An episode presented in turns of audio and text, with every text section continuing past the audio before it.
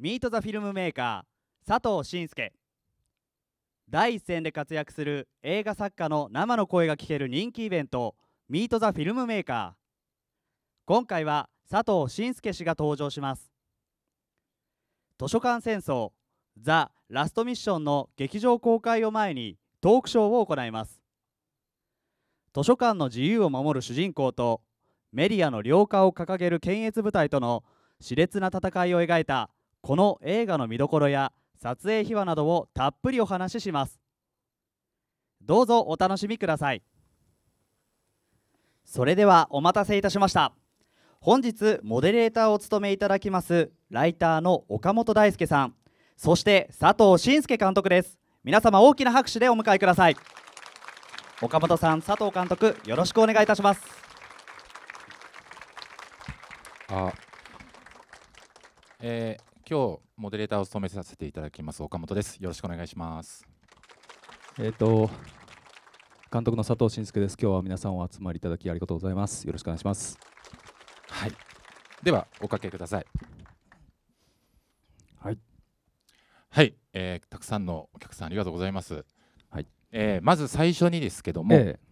あのー監督は94年にですね、えーデビューそうですね。監督作デビュー、であの大学在学中に撮影したまあ作品がピアノフェスティバルでこ、うんはい。優勝と。ええ。でそもそもそのそこに至るまでっていうちょっとはい。きっかけについて教えていただきたいんですが、はい。まああのデビューといっても学生映画なんですけども、はい。自主映画。はい。自主映画。はい。はい。はい。まあそれが最初に作った作品ということで、そうですね。あのーよくあのーその話するんですけど、あのー僕そもそもえっ、と広島の非常に田舎で過ごしたというか、い生活していた人間で。あの田舎といってもですね本当にうちの周りには4軒ぐらいしか家がなくてあともう友達の家まで行くのに10分ぐらい歩いていかなあきゃいけないぐらいの本当に生粋の田舎なんですよ、ええ。なのでの野山しかないんですけど、まあ、そもそもそんなところでなんで映画に出会ってたのかっていうのはあるんですけど、ううん。ちの父親が、はい。あのーずっと、えっとまあ、1960年代、えー70年代の初頭ぐらいまで、ベトナム戦争ぐらいまでずっとアメリカにあーで、あのはい。はい生きていた人間で、えまあ、ほぼ移民みたいな感じであのアメリカの家庭の中で育ってたっていうのがあっーて、え。ーそこで60年代70年代の映画を一通り見てるんですよね。なるほど。でそれの、はいそれは素晴らしいんだみたいな教えをですね、はいまだ物心ついたわけわかんない頃からずっと洗礼のように聞いててだから西部劇とかよくはいわけも分からず見さされてて、はいはい。まあ、そういうのがあってあの僕も映画が好きになってったっていう経緯はあるんですけれどもああなるほど。ただ、あのー映画は好きなんですけど映画を見るあの方法が全くない場所で、はいはいまあ、あのテレビはあるんですけど、えっと4チャンネルしか入んなくて、はい。うち2チャンネルは NHK と教育なんで 民放が2チャンネルしか日ない本2チャンネル。ほぼテレビではまず映画見れないですし、えビデオなんか当然なない時代ですから、はい。はい。でレンタルビデオもないし、ーはい。インターネットなんかあるわけないので,、はい。でとにとにかく映画に触れる機会がまるでないところで、えっとまあ、車で2時間ぐらいですねもうぐりぐりぐりぐり道を降りながらあの、まあ、ある町があるんですけど、はい。福山という。そこで夏休み冬休みに、まあ、1本、はい。1本ずつ映画を見ていいっていううん。えー許可をもらっていて それが唯一の映画体験っていう。なのでもう本当に映画が見たいんだけど映画が見れないっていうこう飢えてる状態飢がずっと続いてたってことですね。この上大事だと思ってるんですけどものすごい飢えていて、だから映画をちょっと見に行ったりなんかしたら、ええ。もう死んじゃうんじゃないかなって思うぐらいドキドキしてだから今でもそういう体験をこうみんなに与えてもらいたいなと思いで映画を作ってるんですけど、とにかく僕はそういうなんていうか映画がたくさんある中で育った人間では全然なくて、はい。どっちかというと映画を見たい見たいと思いながらはい。全然見れないというようなうん状況だったんです、ただあのあのまあ映画すごい好きだったので、はい。あの中学の頃はすごく油絵を描いてたりして、うんその絵でなんか表現できないかなとか思ってたり、はい。であと小説が、まあ、当時 SF 小説がすごい好きではい。小説をちょっと書いてみようと思って、うん。あの原稿用紙買ったりして。SF 小説を？子供の頃に書こうと？んそですね。中学時代に書きたいなと思ってなかなか完成はしなかったんですけど、はい。はいえーそういうのを書いたり、うん。まあ、してたんですよね。なので中学の三者懇談の時に本気でその画家かはい。画家と、はい。あの小説家のどっちもになりたいっていう話をよくしていて、でいやそれは難しいぞと。うん。よくあのあの先生に言われてたりしたこともあったぐらいで、まあ、だから自分としては絵か絵と小説どっちもやりたいなみたいなのがあったんですよ、ね。はいはい。で高校の時にあのーいやさすがにどっちかに行かなきゃなっていうとこであのいろいろ悩んでた時に、はい。ちょっと待てよと思って、はい。あのーそれ足したら映画になるんじゃないかなとまあ気づいたんですよね。はいはい。その時にあれ俺が映画作ればいいのかもしかしてって、は 高校ちょうど1年生ぐらいの時でしたけど、うんうん。まあ、思ったのが一番最初に映画を作りたいと思った出会いだったんですけどもね。でも結構その飛躍はすごいですね。あの映画が好きで、えでも映画はずっと見てたものじゃないですか、えはいはい。で絵絵と小説が好きで、ええ。それを組み合わせて自分で作っちゃえっていうなかなかそこにやっぱいかないかなと思うんですけどまああまり特に深くは考えずね。飛び込もうと。うんなんかえとにかく、まあ、よく考えたら映画監督になれると決まったわけではないので、はいはい。その何が嬉しいのか全くわからないんですけどだけどあの時はなんかこう自分がやりたいことがこう決まった瞬間っていうのがすごく嬉しくて、うんはい。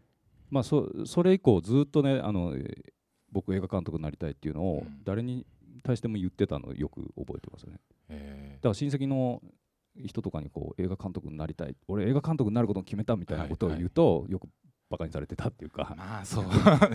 できるわけないだろうっていう、わかります。もう相当なだから思い込みあででも信じて疑わわなかったわけですそうですね。うん。何にせよそのあこれをやるんだっていうのが決まったのがすごく嬉しくて。なるほどなるほど、うん、だからまあなんていうかまあそもそもずっと昔から大好きなものだったので、うんうん。これをやりたいっていうのが決まった時っていうのがすごい嬉しかったですね。えそれでまあ大学に進学されて、ええはい、そこから実際に自主映画を作り始める大学に出て、まあ、大学に出たのが初めてそのそういう東京に出てきた時だったんですけども、2年間ぐらいはあのー写真をせやったりとかまあ、大学に入ってましたのでやってたんですけど、えっとまあ、武蔵野美術大学っていう大学でそこにあの映像学科っていう学科が新設学科でできたんですよ。はいはいはい。でそれをまあ入ったんですけど僕、えっと一浪して、うんまあ本当はちょっとデザインの勉強もしてたんですよ。で、そっちのこそっちのまあ学科にも受かってたんですけど、はい。映画がやりたいからと思ってそっち蹴って映像学科に入ったんですよ、あの期待して。はい。だったんですけど、あのー新設学科だったのでどういう授業があるか全く分かんなくて入ったら、はいはい映画の授業がなかったんですよね。映像学科映像学科だったんですけど映画の授業がここはないって言われて。ってことは何ですか？しいわゆる CM ととかそうですね。CG とか、ええ。そういうのを学ぶところマルチメディア的なものを学ぶところだったあーはい。それでまああのーこれは騙されたじゃないけど 失敗したぞと思って。はい。結構デザイン系の学科の方は結構倍率高かったんですよ。それをその願書をハサミで切ってですね、はい。こっちに行ったんですけど。とはいえね、まあ、はい。映像学科に入ったんでそこで映画を撮ろうと思って、まあ、授業を休んで自主映画をはい。やり始めたっていう、でその頃に同じく映像学科に間違って入ったはい。映画好きがいたんですよ。それがまあ川津太郎という人間であ、まあはい。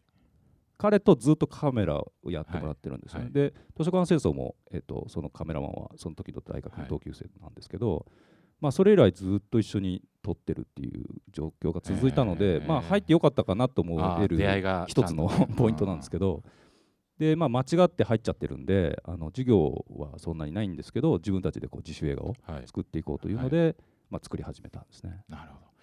それがまあ大学3年の時ですね、はい。実際にこう自分で撮るってことをやってみてええ。でまあ脚本も書かれてるじゃないですか、はい。どんなあの完成度としては最初からこう満足のいくものが撮れると思ってるのかええ。なんかずっといろいろ試行錯誤しながらこう来てるのかって言ったら監督の中ではどうなんですかね？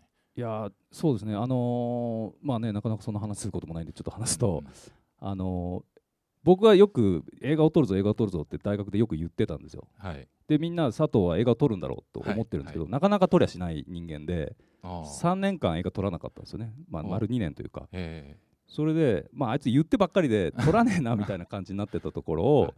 あのー3年になった時に、いよいよその、まあ、新旧制作って、まあ、学校の制作でもういよいよ作らなきゃいけない。で、はい。僕はやっぱ映画作りたかったんで、作るって言ってた時に、あのいよいよ佐藤が映画を撮るらしいみたいな、えうんうん。あんな言ってるけど、はい。どうなんだみたいなはい。感じで、僕も映画の作り方なんか一切分かんなかったので、どうしようとか思って、それで、あのまあ、脚本は書いてたのがあったんですけど、はい。そのそれであのカメラマンをやりたいって言って、あのその川津氏が話ししに来てくれて、はい。で彼は彼であの、えー、と自主映画を作ってたんですけどもなんかいろいろ思うことがあってやっぱカメラマンをやりたいみたいな、うん。撮影監督をやりたいっていうので心を決めて、はい。であのしんすけがもし撮るんだったら俺カメラやりたいから一緒にやろうよみたいなへ呼び出されて、はい。そんな話されて、はい。それであじゃあ願ったりかなったりだっつって、はいはい。で一緒にやり始めたんですよね。だから技術的なことは割とそこではい。アシストしてもらったっていうのがあるんですけど、でまあ2人でその1本目の映画8分ぐらいのねはい「散髪」っていう映画だったんですけど、はい。あのー散髪っていうのは髪を切る散髪ですか？そうですね、あのー別れた、あのー彼氏彼女が、はい。い、つも男は髪切ってもらってたんで別れた後だったんだけど、はい。直後だったんだけど、はい。髪だけ切ってくんないかって言われて 切ってもらうっていう。約8分のえ約8分の。で最後すごくさっぱりしてあ似合ってるよかったって思うんだけど、はい。またシーンとなって別れるっていう。ああなるほど。脚本書いてた時はあのー夫婦の話だったんですよね。別れた夫婦の話で、はいはい。中年でもうちょっと切ないなんかだったんですけどそのおじさんおばさんとか役者雇えないから、はいしょうがないんであの学生で、はいあのはいの話にしたんですけどこんな話が僕の少女作でありまして、えー貴重なお話ですねはい。まあそれを撮って、うん。でまあまあまあまあまあかなみたいなうん出来上がって、でそっから8ミリを撮ったり、はいお金もないんで8ミリ映画を撮っうん8ミリ1本2本撮って、はいで3本目がその16ミリでうん両内厳粛っていうのを撮ったんですよ、なんかうんまあ映画ってこうするもんだみたいなああるんですけど、はい。なんかそうじゃなくてもう自分が頭からやりたいことだけやろうと思って撮ったのが15分ぐらいのその作品だったんですよ、うんうんうん。あんまりそれでなんか評価されるとは思ってなかったんですけど、えピア出してみればいいじゃんっていう話になって、まあはい。ピアっていう当時雑誌があって、でそこが映画祭してたのが学生映画でーはい。一番花形というか、はい。もうそこでとにかく合格すればうん。いいみたいなことになってたんで、はいはいまあ、あんまり研究熱心じゃなかったんですけどちょっと出してみようかなと思って出したんですよ、うんうんそしたら、えっとノミネートされてるっていう話になって、はい。はノミネートされてんだと思って、あはい。あれがなと思ったんですけど当時あの市川淳監督っていう、はい。あのえー、とコマーシャルとかもいっはいぱい。やられてる、まあ、映画監督でもあられる方が審査委員長だったんですけど、あの多分両内厳粛みたいな作品は市川さん好きだからいいとこ行くんじゃないの？ってあの川津氏は言ってたんですよ。ああなるほど。川津氏は市川淳監督の大ファンだったので、はいはい。知り尽くしてると。知り尽くしてるんです。どっちかというと。それでまああのまあとはいえどうなるかなと思ってたんですけど、はい。まあ、授賞式の時にこう下からずっと発表されるじゃないですか、うんはいはい。でずっと賞取らないんですよ。はい。あの撮影賞とか、はいはい。撮影はうまくいったから撮影賞ぐらい取るかなと思ったらそれも取らなくて、うんうんなんだかんだ賞、男優賞とかいろいろ来るんですけど全然取らなくて。なんかとなんかは取るだろうと思ってたんですけど、取らないもんだから、はい。これでもおかしいなっておかしいな でも最後グランプリしか残ってないから、はいいやグランプリはないだろうと思ったら、グランプリ取ったんですね。それであ学生映画で自分いろいろやってきたけど、はい。まあ一つのなんていうか成果というか、んになったなったんだなと思ったんですよ、ただその作品が万人が受ける作品ではないことはよく分かってたんですよ。なるほど。はい。エンターテインメントではないんですよね、うんちょっとアートな感じだったんで,、うで自分はどっちかっていうとエンターテインメント思考を持ってるって思ってたから、はい。なんかえっ、と両内原宿作った後はちょっとエンターテインメント思考の作品を作りたいと思っててすでに準備してたんですよ、はいはい。撮影もちょっと始めてたと思いますけど、それが月島競争って言って月島の家族の大家族の話をはい。作ってたんですよ、はい。っていうマインドだったんで、はいはい。あのあんまりその両内原宿がみんなに見ててねうん。あのこうわーってなる作品だと思ってなかったんで、うん。はいはい。ちょっとなんかなんとか意外な感じもしつつ、うん。でもまああの、えー、と賞はいただいたっていう感じだったんですよね。あ。のーちょっと聞いた話だとその両内厳粛の時にすでにその Mac を使ってはいはいはいはい。あの音声編集なんかをしてたっていうふうに、はい。まあ今日はあのアップルさんのイベント今日アップルんさんでイベントえー ちょっとそのちょっと監督とアップルのそのこんな話をねりっていうのがすることなかなかないんですけど。あのーえっ、と僕だからその賞を取ったじゃないですか、はい。それであのまあ今だから言っちゃいますけど、えー、と賞金が100万円あるんですよ。ほで僕らもうギリギリの生活してましたから、はい。借金もしてるし映画作るために、はい。100万円ってのは非常に大きな金額で、はい。どうしようかなと思ったんですよね、はいもらってた時に思ったのがまず半分は今作ってる映画の借金があるんで、はい。それをに入れようと。うんうんでそれでほぼバーッと消えたんですけど、はい。あと半分どうしようかなと思った時に、はい。え次の映画制作に役立つものにしようと思って、それで選んだのが、えーとえー、アップルの、マッキントッシュだったんですね。え Mac の、えー、と7500ってけ結構でっかい、はい。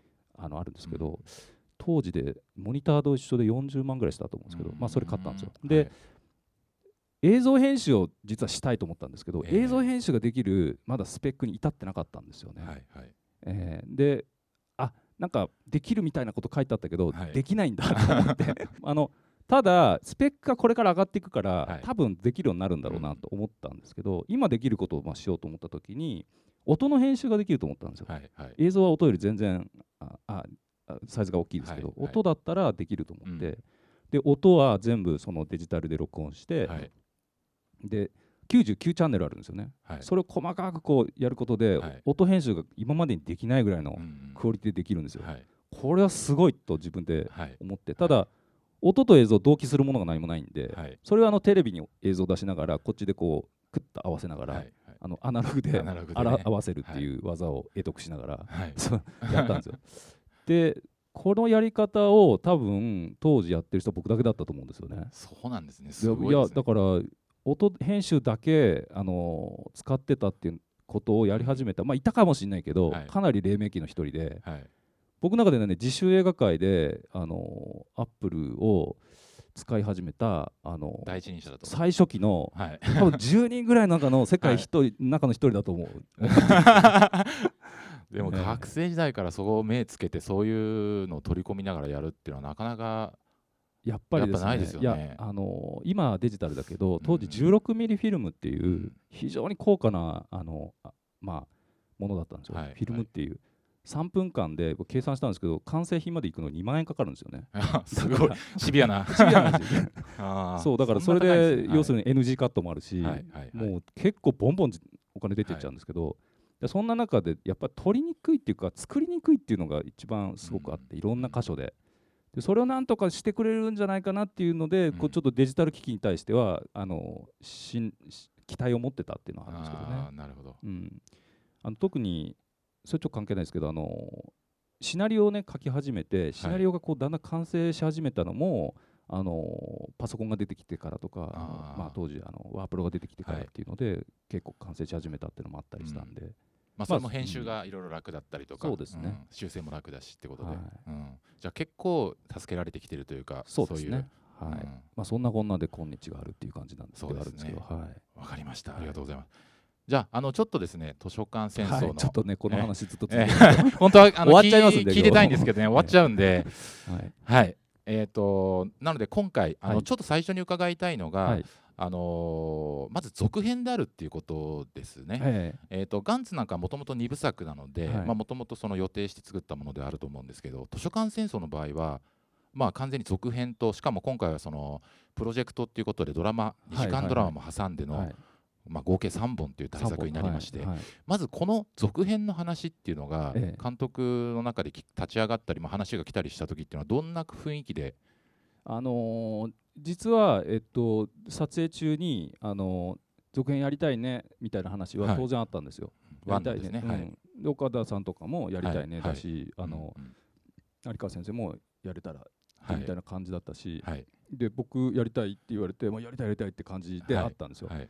だけどまだできてもないしうん。あヒットするのか全然わかんないし、はい。はい。そこはあっての話でしょうんっていうところで,、はいでそれ終わって公開あって、はい。であのー成果も出て、うん。それでどうするみたいな話がどうする？ん、やりたいって言ってたけど はいはい。やれるかもしれないけどなるほど、はい。やるとなったらどうする、うん。だってスケジュールどうするのって話はいだったりとかするし、うん。もうととにかく岡田さんがね来年1年はい。大河っていうの決まってたんで、うん。やるとしたらどこって言ったら大河系ぐらいのところじゃないですか、でそのぐらいのところ空いてるとかっていう、はい。まあ、じ微妙なスケジュール調整とかあったりして、でやるんだったら今抑えないともうみんな忙しいから。なるほど、みたいな感じで、はい。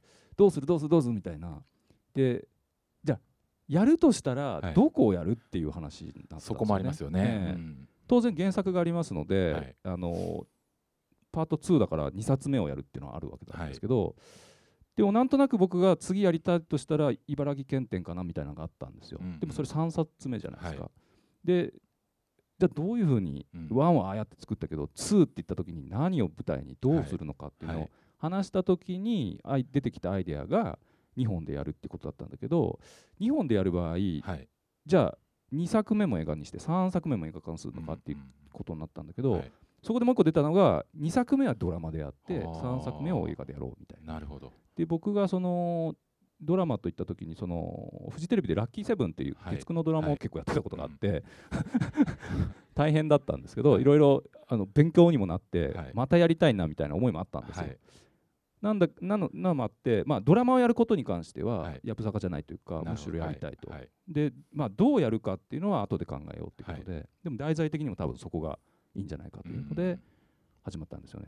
あの今回はだから映画のクランクインが14年の12月、はい。で、まあ、ちょっと間空いて、えー、とアップしたのが今年の6月とかっていうスパンで実際の撮影期間は3か月ぐらいだと思うんですけど、はいはいはい。えー、としかも2本分撮ると、はい、これ大変ですよ。これは大変ですよね、ええ。この期間で。で相当綿密に準備をして、はい。あのしかもやらないとええ。ちょっと厳しいんじゃないかなって素人は思うんですけど、えちょっとその準備とか、あのーまあ、取り切るためにい。ろいろやったことで今日はあの実はちょっとはい。事前の資料をですね、えー、と監督にご用意して、まああのはい。わゆるロケハンの時の写真であるとか、ちょっと持ってきましたちょっと、はい。じゃああの見せてもらってもはい。大丈夫ですかね。じゃあちょっといいでしょうか。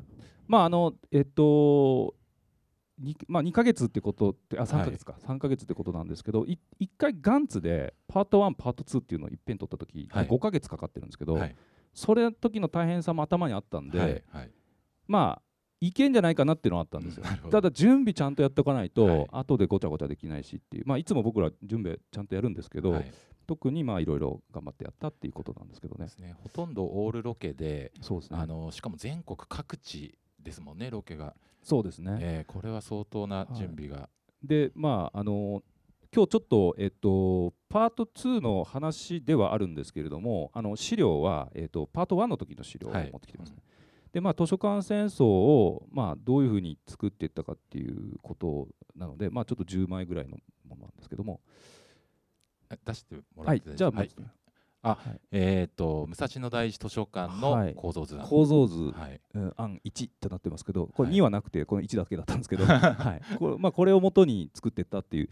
うん、大まかな設計図ですね。これ要は図書基地ってどうなってんのよはい、ってよくみんな思うじゃないですか、ええ何がどうなってんだって小説読んでいろいろ書いてあるんですけど。そうですね。ありまあ、具体的にどういうもんだっていうのを一枚にして示さないといけないわけなんですけど、まあ、こんな感じでこうアンテナ塔とか今円形図書館とか、ね。図書館とかで、うん。あ書いてあると思うんですけどこれあの、まあ、数々ロケハンした中のものをこう組み合わせてるんですよね、もうすでに実際にあるものをはいもうく、組み合わせ組み合わせてイメージ図をて作ってある。と。ではい、まああのイメージはあるんですけど取れないとしょうがないので、はい。こうそのいろいろ回ったものをこう頭の中に描きながらこうだったら図書基地になるかなっていうものをこう実際に設計図と組み合わせるんですよね。はい、はい。なのであの非常に夢と現実をちょっとこう合体したみたいな、はいうんそういうプランニングをまずこういうふうにしてこれだったらいけるっていうのを作ったのがこれ全体的にどのぐらいの数の建物があの組み合わさって今回のこの撮影になっいう。今回はですね、まあ、この、えっと円形図書館ってありますけどあのあれとはい、からこの巻のこういう図書館って書いてありますけど、ええこっちのこういうやつとそれからあの基地って書いてある、はい。これ熊谷はいの基地とはい。入間の基地とか、まあはい。複数の基地使ってますけどそこと、えーそれからあのえっとですね図書館ってここもう一個あるんですけどあの奥のそうですねか？これなんかそうですけどあはいはい。えー新潟のメインになる大きな図書館を使って作ってるんで、まあ数数っつっても結構すごい数うんですよね。数限りないえー場所を使って作ってますね。でそれのモデルになったのが今ちょっと写真が出た、はい。こうあこれはですねね。いやまあこれはあのーまた違う写真なんですけども、まあ、今日ちょっと,、えっと枚数が、えっと限られてるんで全部持ってこれなかったんですけど、はいはい。えっとこれは、まあ、そういうことを経て実際の場所に行っていろいろはい見聞してるっていうはいところの図なんですけど、写真なんですけど、はいはい。これはあの、えっと北九州の美術館ですね、へー。美術館を使っはい。て、えー、とパート1の後半で、えー戦いの場所として使ったところなんですけど、まあこ普通に見るとこういう普通の建物というかえなんですね。ーただあのこの建物の外観がいい感じだったからっていうので、そこにこう何か造作をして、えー、ことこでもその撮影をしようと。アクションというか銃撃戦をやりたいっていうもう結構絵が浮かぶような感じなんですかねこういうのそうですね。これこれの時に行った時にはもうここで、えー、と銃撃戦をやるっていうつもりで行きました。ああなるほど、はい。で今メジャーでこうやってますけど、はい。土のをここに敷こうって言って、はい。はい。はい。はい。ちょうどプランを始めた時の写真ですね。うんうん。この辺かなとかってこうやってやってるんですけど、はいここに土のを作って塹壕を作ろうという話なんでまだちょっとみんなぼんやりというか、あ本当できんのピンときてない感じ。やれるのみたいな。ととりあえずメジャーで測っていこうっていう感じのところでしたね。はい、でちょっと次に行ってもらうと。でこういうことをですね実はずっと繰り返していくんですよね。はでこれはあの最後のこうトップショットっていうかあの終わり、はい。さい最初はいみんなが整列してる時の、うんあの一番最初に行ってこんな感じで並んだらどうかなって並んでもらったスタッフですけどはい。時の図なんですね。はいはいはい。で手前に旗ありますけど本当は。はいそれは CG なんですね。はいはい。で奥に図書館が見えるのもまあ CG で。CG で。書い書いて組み合わせたらどうかな。で同じようなことをこういうふうにやります。これはあのさっきの美術館の中で大銃撃戦やるところなんですけど、はいはい。まあ見てわかるとこう何もないところなんですよね本当は。そうですね。でここにこう柱を立てて、はいでここにも柱を立てて壁を立てて、はい。そこでにこう発砲弾着を仕掛けて、はい。でバーッとこうやろうと。はいはいはい。ただ気をつけないとここ彫刻立ってますけどここ美術館なんですけど これ時価総額1億円ぐらいの ロダンの彫刻が入ってたりするんでこれ動かないのでこれは厳重にこうカバーして、動かせないんですねそこは。はい、当たらないようにしないとねとか。はいはい。っていうでこれ生きた美術館なので、はい。あと本当綺麗にこうこのようにかやっとかなきゃいけないので、なるほど。うん、そこ気をつけながらまあその新たに作ってそれを破壊していくっていう。はい。その作ったものを破壊するうんそのプランははい。ああでもない、こうでもないってこの現地でやってる時の写真ですね。こういうもの立てて、まあはいか大体こんな感じかなみたいなので、また完成品見ていただければもうまさにこのカットで、うん。えー被弾するカットがつってこの時点では監督の頭の中ではもう明確に結構イメージが同時に出来上がる感じそうんなでかね。ですすねこの時はもうそもうこれ撮りたいっていうのがもうできてた時。ああなるほど。これみんなそうです。ここもあのここに整列しようと言って並んでる、でここはちょうど道場がここではいはいはい。発砲するシーンをここで撮ろうと、はい。ちょっと壁があるし、はい。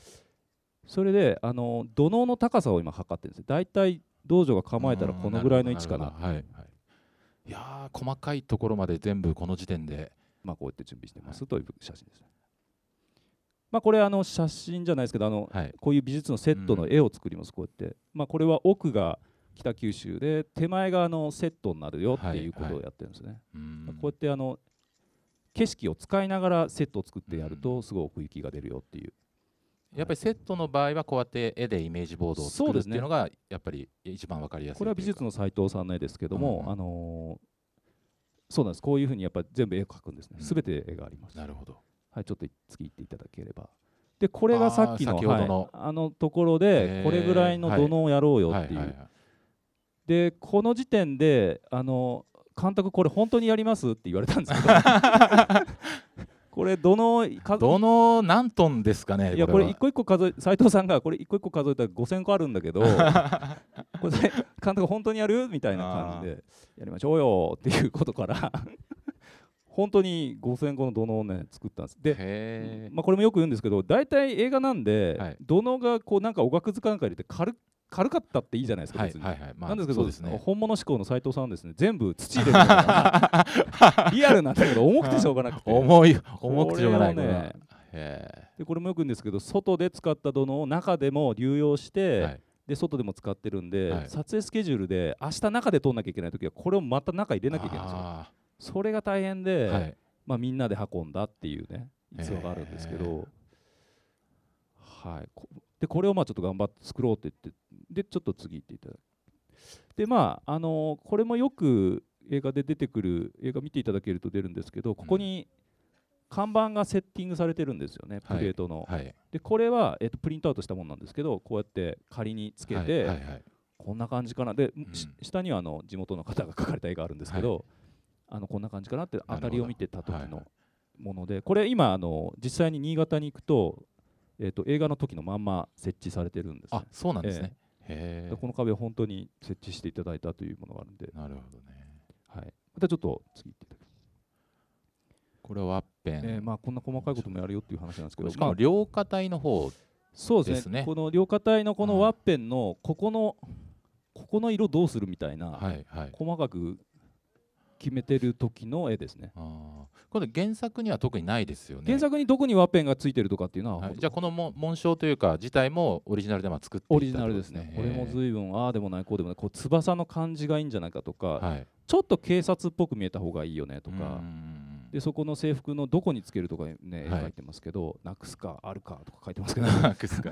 この辺をずっと何度も何度もやって、ええでやっと決まったやつが決定っていうことで、ああなるほど、えーなってるんですね。まあディテールが細かいですね本当にこれも。そうですね、はい。これは本当に相当やりましたね、ここは。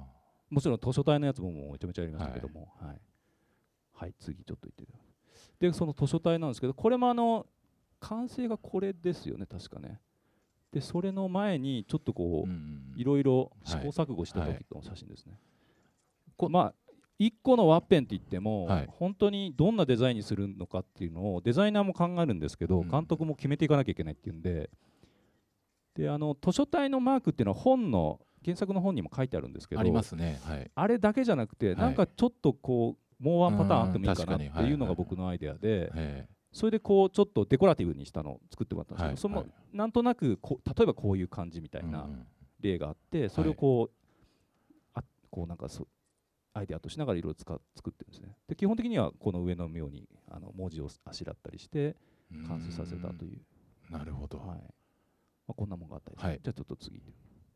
で作り物といえばですねこはい。ういう、あのちょっと出てくる雑誌とか、うん。これ結構数ありますよね。これ死ぬほど数あるんですけど、はこれまああのある雑誌に似た雑誌なんですけど。も不走者の。うこう200円が最大12億円出てくる。こんなのもあの助監とか考えたりとか、え。で、まあ、ここ映ってるのはスタッフなんですけど、このスタッフが映ったりとか。でこの泣けるほどうまい鍋とかあんな全部じ誰か考えてるんですねこういうのをずっと これでをもリアルなのはやっぱりあの本の値段が2800円とかになってはい、るところですね、これはあの図書館戦争の世界観。世界観で本がどんどん値上がりしてるというね、細かいですね、全部そうなんですよえって思うぐらい高いんですね、はい、これ雑誌が2800円ですかねでこれの、まあ、映画どうやって作るっていういろいろあるんですけどこういう原稿チェックっていうのがね山のようにあるんですよね、はい一応あのえっと、中が出てくるときはその中の文章もずっと書いてあったりとか、小説なんかもペラッはい。と、ペラッと道女が読むのがちょっと映るんだったらそこの1ページは書いておかなきゃいけないとか、そういうのを延々読んだりして作ってるっていう感じなんですね。架空の、まあ、絵本というかシリーズのものも結構出てきてますし、ええ。想定もそうですよね。結構本当の想定デザインっていう感じですもんね。そうですね。あのやっぱり本の話なので、うん。この想定の話ところはデザインはすごく凝ってますね。例えば今回でも道場が本読むところが一箇所あるんですけど、で初めて本読むうんと姿が映るなっていうんで道場が一体何の本を読んでんだっていうのをこれ、はいはいはい。だいぶ研究してうん。んやっぱり最終的にやっぱり文学かなっていうのでど。ほのぐらいの厚みだろうねって言って どのぐらいかなみたいはいはいなはいはい文庫でこうやってであんまり映ってないんですけど島へ行く島へ行くっていう島っていうはい難しい字の島へ行くっていう題名で,、でその表紙とかもうん。だいぶ打ち合わせして作ったので、まあ、そのシーン見ご覧になった時はあれかと思ってもらえるとそうですね。嬉結構こう。しいう細かいところにやっぱ作り込み感がねいやっぱ出てますよね。やっぱり皆さんも映画をもし作られたらやっぱこういうところで結局気気になってくるんですよね、なんかこう、えー本当にそうですね、はい。じゃあ。でまあこういったでえっとそろそろその映画のシーンを作っていかなきゃいけないって時に、はい。まあ、よく皆さん絵コンテコンテって思われると思うんですけど絵コンテってどんなものっていうのでパート1の時の絵コンテ実はあのパンフレットとかにもつけたりしたんですけど実はそのパ絵コンテがある前に僕の方でこう簡単な絵コンテを書くんですよね。こっちは監督が書かれこっちは僕が書いたんですね。これはね、まあ、映画見ていただけると分かるんですけど、イクがあの書店で少年があの本を奪われるのを見て、はい。トラックからパーッと飛び出して駆け出しちゃうっていうところのはいはい。絵コンテなんですけど、まああの自分の思いをね、この辺にこうんうん。う書いたりして、こうこう、なんていうか、こう、イクの感情をうんうん。こううまく絵に伝えたいっていう思いだけでこっち書いてるわけですね。なるほど。でそれを、まあ、これ同じシーンではないですけど、はい。あの綺麗な絵にしていこういうふうに。うん、なるほど。これだとなんだか分かんないっていう人もいるかもしれないんで、うんうん。こうきっちり絵にしてもらう、はい。でこうこういうことやってるんですよね。あの絵コンテはまあもちろんあの作る監督作らない監督もいらっしゃると思うんですけど、ええ。まあ、あの佐藤監督の場合はさらに V コンテ、はい。映像のコンテも作ってるっていうところで、はい、えー、とちょっとそれ再生できますかね？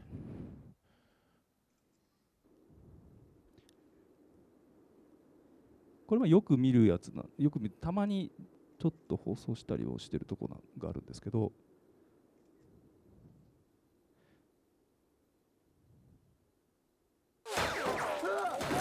攻撃を確認撃ち方始め了解の侵入を阻止しろ了解の侵入を阻止しろ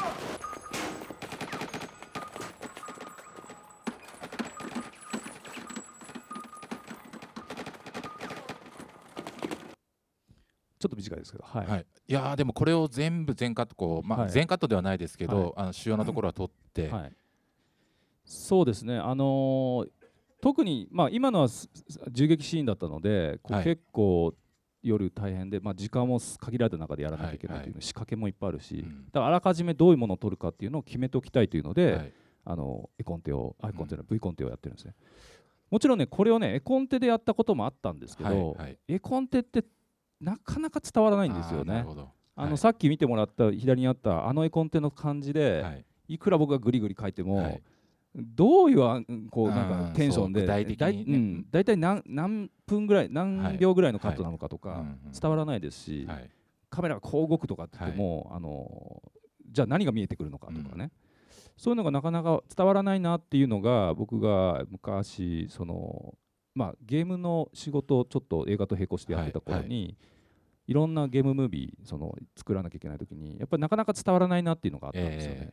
でこれをうまく伝えるにはどうしようかなと思った時にビデオで一回撮っちゃえばいいんじゃないかなっていうはい簡単なけ結論に達してで、まあ、それを映画界でもやってみようと、まあ、えゲーム業界ですごくそれうまくいったので,、はい。で映画界でもやってみようと思ってそれをやり始めたんですよ。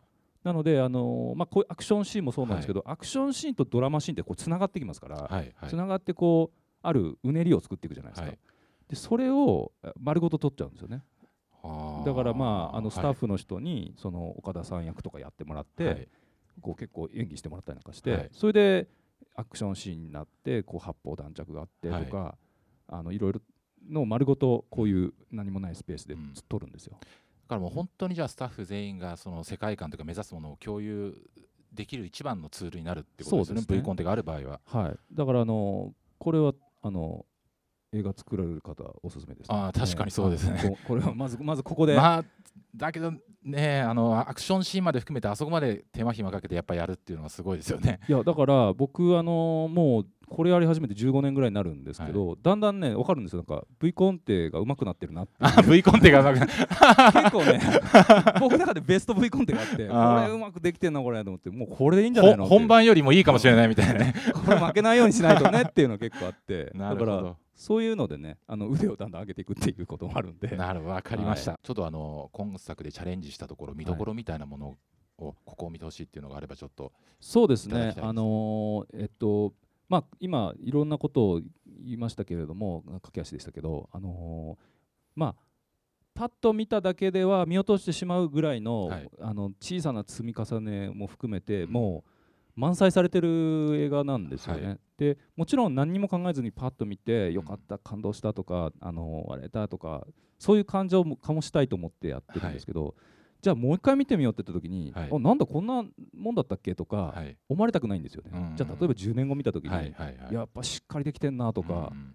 そういうこう耐久性のある映画を作りたいと思ってずっとやってるんですけどまああのなかなかね舞台挨拶とかでそんな細かい話もできないのではい。ね。今日今日の僕の思いとしてはそういうあのー何回も何回も例えばじゃあビデオ買って10回見たとか、はい。行った時にもあのー新たな発見があるような、はい。そういう映画作りをしていきたいなと思ってずっとやってるんですけど可能な限りでそれを詰め込んだ作品ができていると思うので、あのー普通に気楽な気持ちで楽しんでいただきたいですし、まあ、今日この話を聞いていただいた皆さんはどこにその衣装がここう細かいね工夫があるんだろうみたいな気持ちで見ていただくのも面白いんじゃないかなと思います、そうですね、はい。本当にアクションもことこ綿密で細かいですもんね、ねあの監督の情熱とこだわりがなんだろう画面の隅まで本当詰まってるなっていう感じの。いやこれがまたですね、えっと、細かいスタッフも集まっていて、はい。さっきの斉藤さんじゃないけど、はい。細かいしでなんだったら岡田さんも本当細かいんですよねやっぱりね。一挙手一投足が、はいはいはい。そこ僕が気にするから、はい。岡田さんちょっと何かやってくれるみたいな、はい細かい人たちが本当に集まってるん。中で作られた、えー、と本当にあのこだわりの作品だと思うので、はい。ぜひと思ってますね。わかりました。じゃああの最後にですねえっ、とちょっと来年以降のはい、佐藤監督も公開作が2本はい、ありまして、え。えーアイアムアヒーローはい。とデスノートなんですけど、現状のまあ進捗とですね あのちょっと簡単なあの見どころみたいなものがあれば最後に。はい、そうですね。あの、アイアマンヒーローっていう作品、実は、えっと、去年の6月、7月にはい。撮影されて、今年の4月に完成してるんですよ。はい。ゾンビ映画なんですけども、はい。あの、非常に、あの、こうまた、ガラッと変わった、えーはい。一面が見れるかと思いますし、うん大泉洋さんがね、あのはいそうですね。主演なので、なかなか、おいこう今いろいろ言いたいんですけど 面白いのでぜひはい。見ていただければと思う。なかなかねあの世界いろんなゾンビ映画あるんですけど、はい。あの独特な面白いゾンビ映画ができたと思いますし、あの胸張れる作品になったかなと思うので、ね。これはちょっとこれももうあのこだわり満載なので、はい。えーどんだけこだわったんだ邦画でねこのジャあのしジャンルというか真正面から攻めるってもなかなか。そうですね。邦画の中では、ゾンビ映画意外とあるんですけど、はい。やっぱこうちょっとココントじゃないけど、ね。コミカル的なやつが多いんですね、うんなんこんなゾンビですみたいな、はい。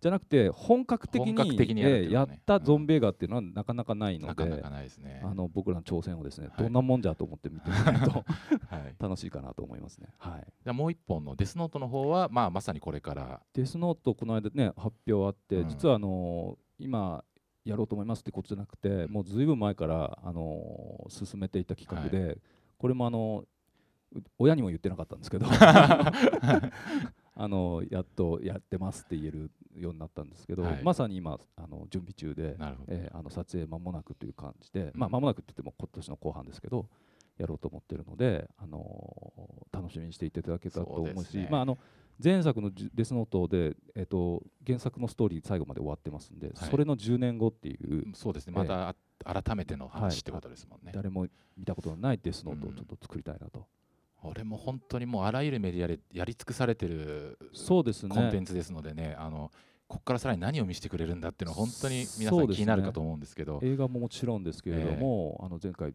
ドラマもありました、はい、でなんとあの、ね、ミュージカルにも一回なってなってます。ね先日僕らはい、も見て、なってますね。素晴らしかったですけど、うん。はい。まあ、そんなこんななんで。そういうそのストーリーではないまた新たなストーリーを語りますんで、ぜひと思ってますね。はい。わかりました。ありがとうございます。えーすいません。それでは最後にですねあのはい。皆さんから質問があれば、え2問ぐらいいけるかなって感じなんでそうですけど何でも、えーどなたかいらっしゃいますか？と思いますね。はい、あじゃあそちらの女性の方東京の試写会で見せてもらったんですけどす。ごく面白かっあたです。ありがとうございます。で。あのその舞台挨拶の時にあのすごいなんだっけラブシーンの時にはい。すごい近くで見ていたっていうのを聞いたんですけど、モニター越しではなくて。それを近くで見るっていうのはどんどんな気持ちになるんですか？胸キュンとかするんですか？やっぱりですね、はい。あのーえっと映画って面白くってこうカメラここにあると昔はカメラあの監督はそのカメラのカメラを覗いてるのはカメラマンなのでその撮ってる絵を見ることが昔はできなかったんですよ、はい。そのモニターがないから。んでここにビューアーあのビューファインダーあるんだけどそこを覗いてるのカメラマンなので。だか監督はレンズのすぐそばにこう目を持ってって撮ってるのと同じイメージを大体イメージながら見てって OK かどうかを言ってたんですよね。それがだんだん技術が良くなっていってそこからモニター出してあの時もあの橋本さん言ってますけどモニター見てれば、まあ、アングルは分かるんですけどやっぱりですね、はい。こう近くで見た時の迫力っていうか すごいんですよこれは。はい。でまあ当たり前ですけど 3D じゃないですか。はい。立体でこう見てると、はい。本当に細かいね表情がよくわかるんですよ。だからこうこれで見てるとまあいいねと思うんだけどでもはい。これって今後、はい。山のように見る映像じゃないですか。あもう死ぬほど見るんですこれ、っていうかこれを撮った時俺は本物を見てなかったんだってことが嫌なんですよね,、ん俺は本物見てたんだどこの演技の。っていうもう一人のファンに近い感じですよね 肉眼で見ときたいんだと、うん。あとねやっぱりあのーこれねちょっと今はさすがに今あんまりないですけどちょっと前あったのはやっぱ大きなスクリーンで見た時に、はい。この小さなスクリーンで見てると意外と印象が違う時があったんですよね。こうやっぱここで見てると、はい。そこで動いてるから、うんうん。その時のなんか息遣いの細かい感じとかがニュアンスが伝わってくるんですよ。はいはい。でこれ見てるとつるんとして、まあ、完成品はこれなんだけどでもこれが何百倍っていうか、うん大スクリーンはい。に拡大されてしまうんで、うん。やっぱこっちを信じたいと思って、はい。こっちで見るようにしたんですよね。で印象がだんだんやっぱりはい。こっちの方が印象が正しいんですよね、はいでっかくなった時に、うん、だからそのこともあったりして、うんうん。なるべく近くでと思ってるんですけど、あのーリハーサルでもねこんな間近で見てたりする。から、ね、ちょっとね、あのーはい。ご迷惑をおかけすることも。ある、はい。はい。そんな感じです。はい。ありがとうございました。他にえーっとじゃあそちらのはい。図書館戦争すごい小説から好きであ。映画1を5回ぐらい映画館行ってみて。はい、す。ごい今楽しみなんですけどはい。もともとあの私も映像文化がすごい好きで、えでも自分で撮りたいなとか思ってえも、はいはいはい。あのなかなかビデオカメラとかはえ撮りあの撮ったりとかするんですけど何を撮っていいんだか分かんなくて、えはいはいはい。あります 発想がなくって。えで途中で諦めちゃうんですけど、はい。そういう発想ってどういうところでいつもあの発想ができてくるんですか？そうですね、あのーこれもね話し始めると1時間ぐらい欲しいぐらいなんですけど。あのー今はねととにかくあの原作があってこれをどう発展させるかにすごい集中してるんですけども全くゼロから映画を作ってはい。た長い時代が僕にもあって今でも、あのーまあ、今あの、えっと、ミニムービーってやってますけどね。あのネットで、はい。あれなんか自分でゼロで考えるんですけど、うん。こう一番最初に僕が、えっと、映画を作ろうと思った時やっぱそういう事態があっていろいろ作りたいものあるんだけどなんか最後までまとまんないみたいなでその時にえっとすまあこれを人からサジェスションされたんですけどあのすぐ書くのもいいんだけど、はい。この人物ははい。一体どういうところで育ってきたのとか、うんうん決まってるって聞かれたんですよね。その時にあ考えてなかった、まあ、大体キャラクターとかはね考はい。えるんだけど、でそれがすごく悔しくて、はい。何も考えてなかったそういえばと思って、これを書こうと思って、えー、ともう頭にきてですね3世代ぐらい前の三世代じいさんぐらい戦前ぐらいから、はいはい満州に行ってとかその人がなんかこうなってで帰ってきた時にお母さんに会ってとかそのそれがおばあさんでそこからどうのこうのってやって、それで何だかんだになって彼が生まれたみたいな書いたんですよ。ごはい。それを書いてたら面白くなっちゃって、はい。あなんかいろいろ調べながらうんうん。で書いてでそのそれを僕に言った、まあ、当時教授でしたけどあのできましたってはい思ってたんですよ、そしたら「いやこんな考えなくていいよ」って言って。こんな考えなくていいんだけど君このね作品書こうと思ってるかもしれないけどこの中にの方がはい。面白い話あるよ、って言われたんですよ。うなるほどなるほど。それであ確かにこの話になっていうエピソードがちょっとあったんですよね、うんうん。でその中の1個をキャラクターも含めて1個を切り取ったのがさっきの3発だったんですよね。ああそういでうことですね。8分の作品なんですけど、あの裏に結構バックボーン書いてるんですよ実はね。あでまあ何をしなきゃいけないってこともないんですけど、まあ、1個の作品にあんまり集中してると分かんなくなってきちゃうんで、ーうん。それを作るためのなんかこう、まあもうちょっとうんま、周りをこう作っていくと意外な発見があるっていうっえていうのはねあの当時思いましたね。ーなるほど、はい。じゃあ周りも作ってじゃあこっちが面白ければちょっとこっちもいいじゃないっていいじゃないいうぐらいの広い気持ちをというか。さっきのビデオコンテもまあ、うん。これを作りたいと思ってやってるんですけど、やってるうちにあ意外とこれもいいかもねってこう脱線することもあるんですよ、はいでもまだ脱線しても全然いい時期だし、はい。はいいろいろ脱線しりゃいいじゃんみたいなことで、人のアイデアとかも、あはい。やったらいいじゃんっつって、はい。こう取ってあげたりとか。そうなる中でこうやりたいことがあこっちの方が面白いなとか見えてくるところもあるんで、まあ意外とねフォこうフォーカスしすぎると見えなくなってきちゃうことがあるんでこう周りを攻めるっていうのはすごくいいかなと思いますね。はい、そんな感じです。はい。はい、では最後に一問いけますかね。すいません。あのじゃあ奥の女性のはいありがとうございはいます。、ありがとうございまあす。のー私エキストラにも出させていただいて、はい。映画が見るのすごい楽しみなんですけども、あのー道場教官にええ。岡田准一さんを、はい。あのーこう岡田准一さんって決めた、ええ。決め手と、はい。がよくアクションができるからっていうことはお聞きするんですが、ええ。それ以外であったらお話しいただきたいのと、え撮影をしている中で岡田准一さんにしてよかったとえええ思った、はい。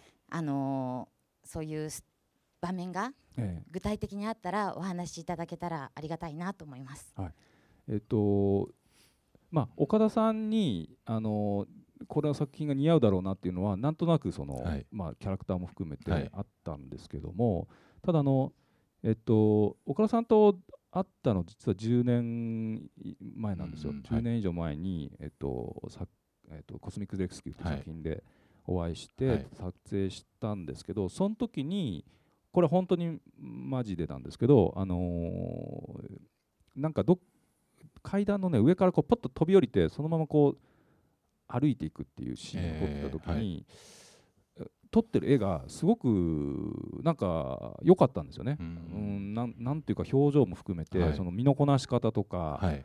あこの人そそれはアクション映画ではなかったんですけどこの人は今後おもしああの時ね確かね自分ちょっとねある忍者が出てくるような映画の企画をなんとなく、まあ、やってたんですね。で別にそれやるってことが決まってたわけじゃないんですけど、あこの主人公に岡田さんいいなって勝手に思ったんですよ。あのおこがましくも。ほどはい。あこれあ岡田さんとなんか忍者とかいいかもしれないみたいな、うんうん。でアクション結構できんじゃないかなと思って、はい。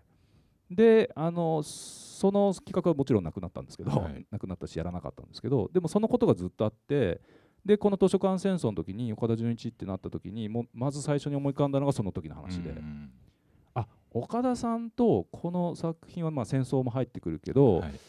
銃撃戦もあるだろうし、あこの組み合わせは本当にいいなっておこれは本当に、まあ、アクションの以外の話でっていう話だったんですけどあったんですよ。うんうん。で岡田さんといえばやっぱりそのちょっとコミカルな部分って、あのすごくいいじゃないですか。はいはい。でああいう感じが、まあ、本格的じゃなくて、うんあったらいいんじゃないかなっていうのも、まあ、当時思ってはいたことだったので、こう組み合わせるとすごくいいだろうなと思ったんですよね。で最初のきっかけはそんな感じだったんですけど、うん。はい。もちろん岡田さんに決めたのは僕一人ではなくてプロデューサーとかと話してはい決まるもので、えあの提案とかもあってはいの決まるものなので、これはいいというはい感じはしたんですよね。でただ図書館戦争をやるわけなんですけど岡田さんとやるっていうことに関して言うともっと広がれるんじゃないかなと思うところをうん。プッシュしたのも事実で、あのー、イクを助けに来て閃光弾がバーンと爆発してパンパンで終わりっていうくだりだったんですけど、そっからが実ははい。見どころなんじゃないのっていう、はい。誰も、まあ、まあストーリーを理解してる人もしいると思うので小説読んで、はい。はい。まあ、アニメもありますし、うんパンパンとなってあ終わったなって思ったらそこからが大変だったみたいな、うんうんこのおまけ感すごくいいんじゃないかなっていうのもあって、よくここで岡田さんでしょみたいなことを、あの言ってたのを覚えてますね、えー。そこだけ妙に元気が良かった僕 あの打ち合わせの時に、えー。だからなんかそれはあのー岡田さんもどっかでやっぱりこうやりたかったことっていうこともあったと思うんですけど、うんだからそれでちょっと一緒になってこうまあ一暴れしたというかうんうん。感じだったんですけどね、えーまあ、今回は本当岡田無双と言われるね。